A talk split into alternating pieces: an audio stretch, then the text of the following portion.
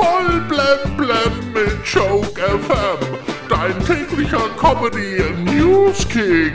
Heute im Studio. Hallo, Amigos mit Bibi. Ja, gestern hat Olaf Scholz den historischen Satz gesprochen. Die Ampel steht.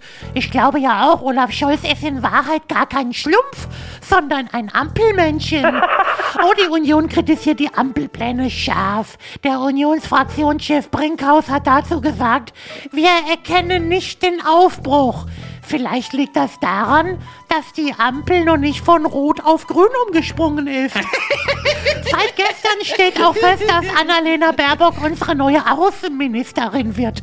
Ihr größter Wunsch ist, dass sie mit diesem Posten so viel erlebt, dass es für einen echten Lebenslauf reicht.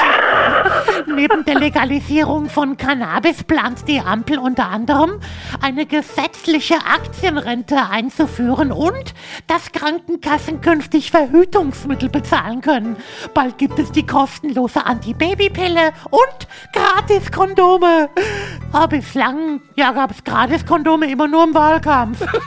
Die Bundeswehr hat jetzt eine Corona-Impfpflicht für Soldaten eingeführt.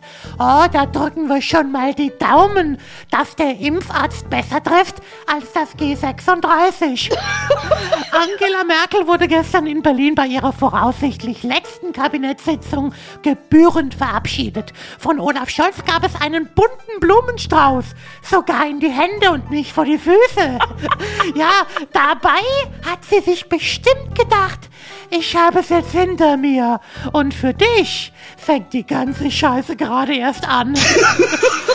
Scooter-Frontman HP Baxter und seine Freundin haben sich getrennt. Das ist schade, denn jetzt muss sich jeder wieder sein eigenes Blondierungsmittel kaufen. In den USA ist heute Thanksgiving. Traditionell hat der US-Präsident kurz vor Thanksgiving zwei Truthähne begnadigt, die nun nicht im Ofen landen. Oh ja, Joe Biden hat diesmal zum ersten Mal das Ganze gemacht, aber er war schon dabei, als diese Tradition erfunden wurde.